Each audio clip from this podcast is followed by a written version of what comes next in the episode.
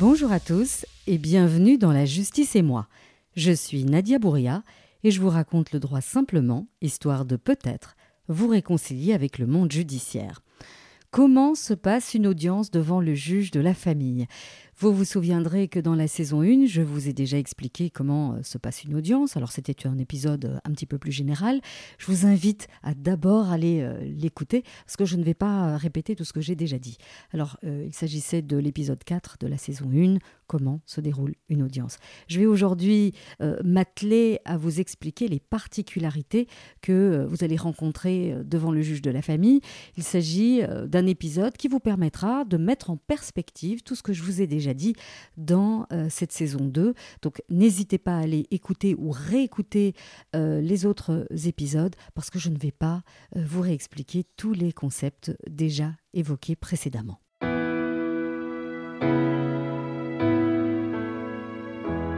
Comment se passe une audience devant le juge de la famille? Alors pour répondre à cette question, euh, il faut déjà comprendre qu'il n'y aura pas euh, une, mais plusieurs audiences, euh, que vous soyez marié ou simple cohabitant. Il y a trois types d'audience. L'audience d'introduction, l'audience de remise et l'audience de plaidoirie.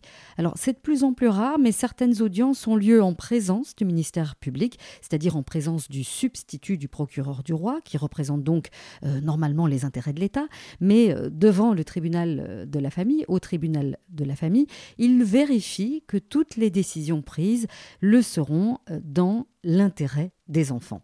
Alors, à moins que vous n'arriviez à un accord immédiatement, vous allez rencontrer les trois types d'audience au cours de l'évolution de votre dossier. Autre chose à savoir, euh, c'est que si vous avez des enfants, la comparution euh, des parties est obligatoire. Donc vous, parents, vous êtes obligés de vous présenter en personne devant le juge. Alors si vous ne pouvez pas vous déplacer pour l'une ou l'autre raison professionnelle euh, ou maladie, il faudra vous justifier. Dans ce cas-là, votre avocat vous représentera.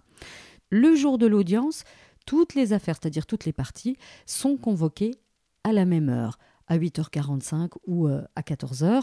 Le greffier, c'est-à-dire le super assistant du juge, appelle chaque affaire l'une après l'autre et les parties doivent venir expliquer ce qu'elles souhaitent. Il y a plusieurs possibilités.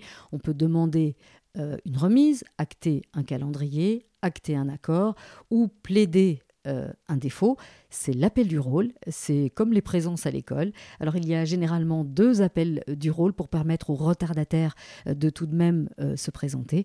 Et ensuite, le juge va appeler un par un, l'un après l'autre, les dossiers qu'il aura retenus. En matière familiale, les dossiers qui concernent les mineurs se tiennent à huis clos. Cela signifie qu'après l'appel du rôle, le juge va faire sortir tout le monde. Il va garder un dossier et donc Outre le juge lui-même, seuls les parents, leurs avocats, le greffier, l'huissier d'audience s'il y en a un, et éventuellement le procureur du roi peuvent rester dans la salle d'audience. Pour les autres, l'attente peut être parfois longue, et c'est souvent ce temps d'attente que je mets à profit pour discuter avec la partie adverse et arriver ensuite devant le juge avec un accord complet ou un accord partiel.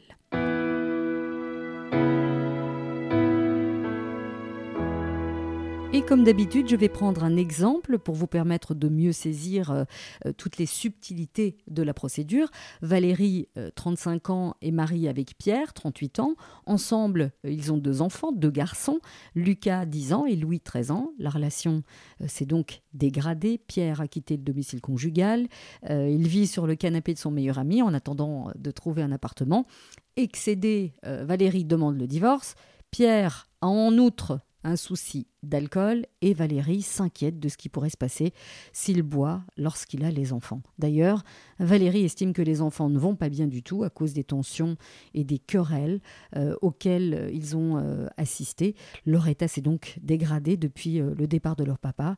Ils sont agités et leurs notes scolaires sont en chute. Alors dans sa requête, Valérie va demander au juge, en plus du divorce, euh, elle va donc demander la garde principale des enfants, elle va demander une contribution euh, alimentaire pour leur entretien et leur éducation, elle va sans doute exiger euh, de sa part des analyses d'urine et de sang pour prouver qu'il n'abuse pas d'alcool et de drogue, elle va exiger qu'en attendant le résultat de ces analyses, qu'il n'héberge pas les enfants, et elle pourrait également demander que l'aîné soit entendu par le juge, voire que les deux enfants soient vus par une psychologue pour évaluer leur état psychologique et surtout euh, si euh, cet état est compatible avec un hébergement chez leur papa.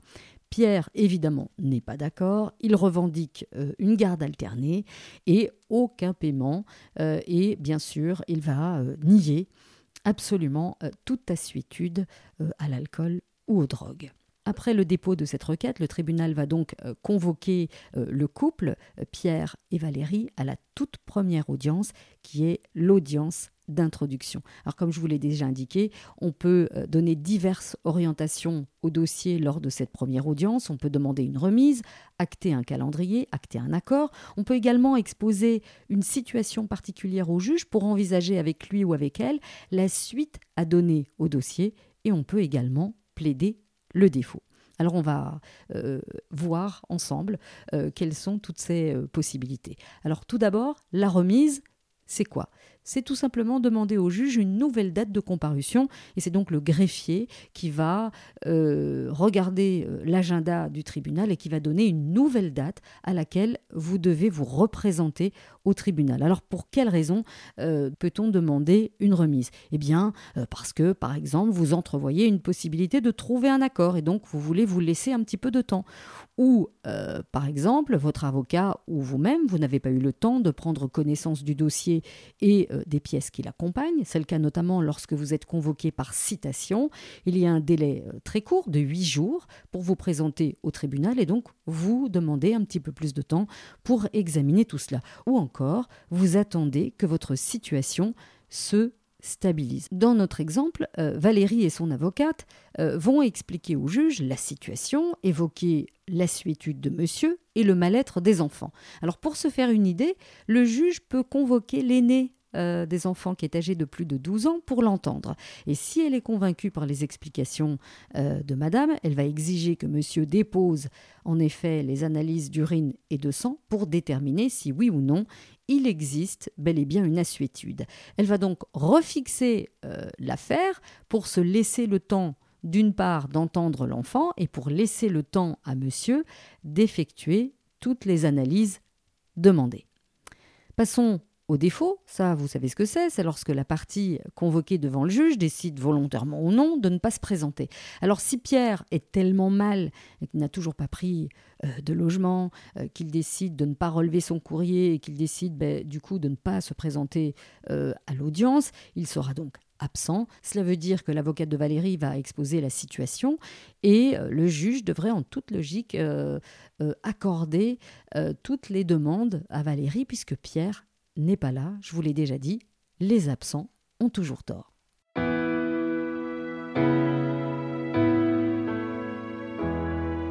Si au contraire Pierre se présente, la prochaine audience sera donc l'audience de remise. C'est cette audience euh, durant laquelle le juge va évaluer la situation, faire un, euh, un suivi, soit Monsieur s'est conformé aux demandes et a déposé des analyses euh, qui sont revenues négatives. Il a pris un appartement, il a démontré qu'il est capable de s'occuper des enfants. Le juge, de son côté, aura entendu l'aîné et se sera rendu compte que bah, finalement les enfants euh, vont mieux. Ils ont compris que papa et maman euh, étaient séparés et que finalement, eh bien, ça se passe à peu près bien. Dans ce cas-là, il est possible que le couple ait pu discuter, soit ensemble, soit avec l'aide des avocats pour parvenir à un accord. Cet accord, même partiel, est déposé à l'audience sous la forme de conclusion et si l'accord est conforme à l'intérêt des enfants, le juge va l'homologuer et prononcer un jugement. Autre cas de figure, monsieur nie la réalité. Il ne dépose aucun document ou il dépose des analyses qui sont de nature à inquiéter Valérie et le tribunal. Alors vous comprendrez que dans ce cas-là, euh, aucun accord n'est possible et Valérie va probablement demander d'acter un calendrier d'échange de conclusions et demander une date de plaidoirie. Je vous l'ai déjà indiqué, dans certains cas, le procureur du roi peut émettre un avis. Alors soit il est présent euh, physiquement à l'audience, il donne son avis oralement, soit il aura euh, transmis un avis écrit préalablement au juge qui va le lire à l'audience. Cet avis est très précieux parce que le procureur du roi a accès au casier judiciaire des parties et il a aussi accès aux différentes plaintes qui ont été déposées. Donc il peut donc donner une, coloration, une orientation au juge, comme par exemple expliquer que probablement euh, Pierre a bel et bien des assuétudes puisqu'il a déjà été condamné euh, pour euh, ivresse au volant ou condamné pour des bagarres à la sortie euh, de café. Ou au contraire, euh, le procureur euh, du roi, ou en tout cas le substitut du procureur du roi, pourra expliquer que monsieur a un casier judiciaire vierge, qu'il est inconnu des services de police et de justice et que probablement Valérie est peut-être un petit peu trop inquiète, mais qu'il n'y a pas lieu, entre guillemets, de punir Pierre parce qu'il aime un petit peu trop les apéros entre amis si on se situe dans le premier cas de figure, le procureur du roi, ou en tout cas le substitut du procureur du roi, va très certainement aller dans le sens de Valérie et expliquer qu'il euh, est potentiellement dangereux pour les enfants, qu'il soit en présence euh, d'un papa alcoolique. Il préconisera donc euh, qu'il voit ses enfants dans un espace rencontre où les contacts père-enfant sont cadrés, sont encadrés par des travailleurs sociaux. Dans ce cas de figure, il faudra donc laisser euh, passer du temps euh, pour permettre au papa de reprendre contact avec les enfants et en parallèle de se défaire euh, de ses assuétudes. Et ensuite, les parties vont devoir établir un calendrier qui sera acté par le greffier, c'est-à-dire que chaque partie devra déposer ses conclusions à une date précise et en tenant compte de ce calendrier, une date de plaidoirie leur sera accordée.